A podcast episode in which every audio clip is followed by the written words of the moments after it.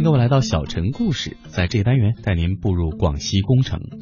对于广西工程，此前呢并不是太了解，只是印象有而已。所以呢，知道每年春天这里会举办一场盛大的桃花节。行前查资料才发现，不少驴友和自驾车游客都曾经涉足在这儿。在去阳朔的路上，会选择在这儿停留几天，在农家住上几日，吃上几顿农家饭。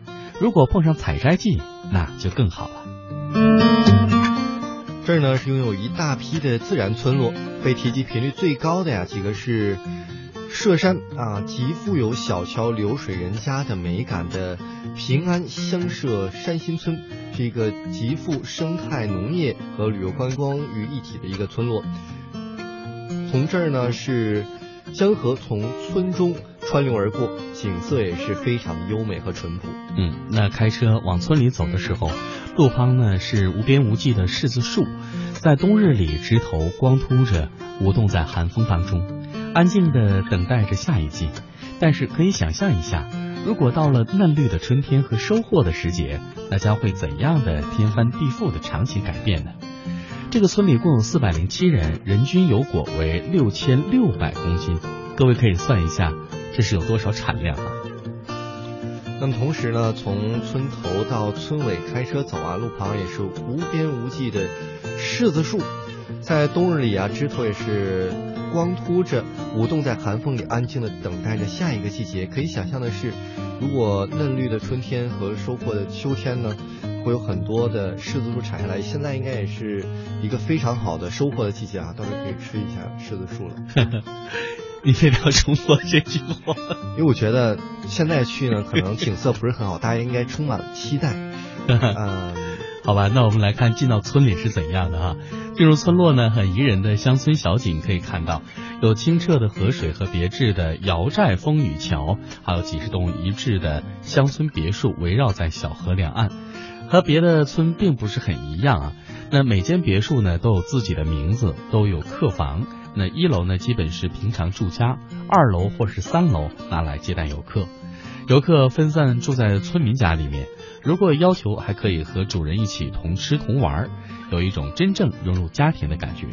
当然了，自编自演的瑶族民俗表演是在晚上的时候表演，表演完之后会有主人将当天入住的游客逐个领回家。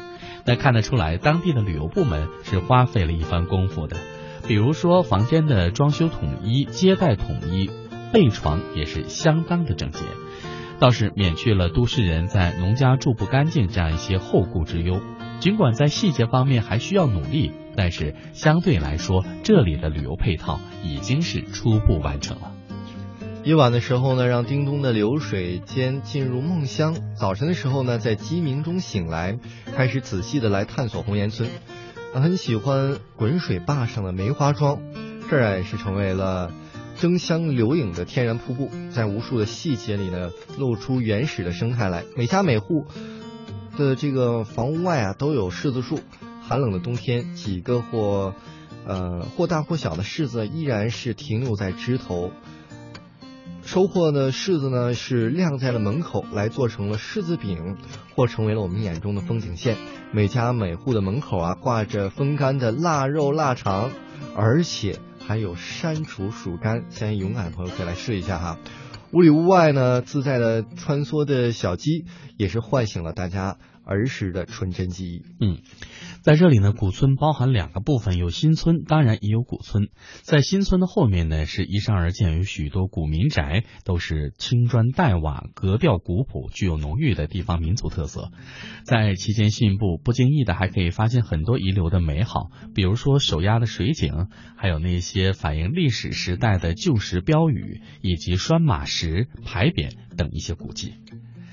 好了，各位，那在这一趴为您介绍的广西工程呢，我们就先了解到这里吧。如果您想了解更多讯息的话，也可以登录当地的旅游网站啊，广西工程来查询。恭呢是毕恭毕敬的恭啊，恭喜的恭。嗯，好，各位，那到这儿呢，听首歌休息一下，结束我们今天的乐游神州。乐游神州，感谢您一个小时的收听陪伴，明天接着游吧，拜拜，拜拜。